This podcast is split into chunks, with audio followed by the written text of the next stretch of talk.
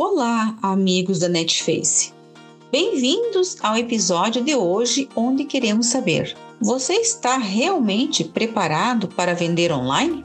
Vamos começar esse episódio trazendo um dado. No último dia 11 de setembro deste ano, o Código de Defesa do Consumidor completou 30 anos.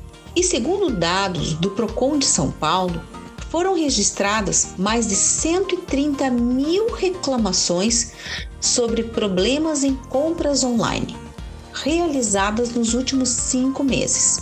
Isso é quatro vezes maior do que o registrado em todo o ano de 2019. É claro que o consumidor está muito mais exigente que em outros períodos e também mais informado. Mas o que ressaltamos aqui é o seguinte: será que os lojistas estavam preparados para a grande demanda por produtos frente à pandemia do Covid-19? Com a corrida desesperada de colocar os seus produtos para vender na internet, muitos lojistas não se prepararam, nem se preocuparam com todas as estratégias muito menos com todas as responsabilidades de ter uma loja virtual.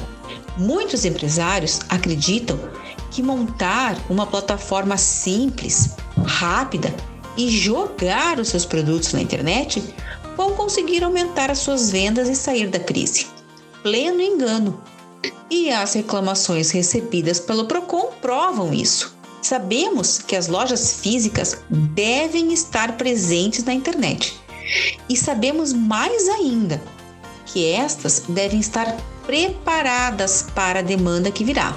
Mas, para como tudo na vida, isso exige foco, estratégia, disciplina e muito trabalho. O e-commerce ele envolve muitos planejamentos diferentes de uma loja física. E se o lojista não tem tempo de elaborar um planejamento e quer dar início à sua jornada virtual, deve ir adequando o mesmo no andar da carruagem e levando em conta todas as etapas que envolvem um bom processo de vendas, ou a sua loja está com os dias contados. Então, não contrate qualquer plataforma por pressa ou preço e não jogue os seus produtos na internet. Antes disso, planeje, estude, vá fazendo testes até que você entenda como funciona o e-commerce e o que o consumidor espera da sua loja. Boas vendas e até mais!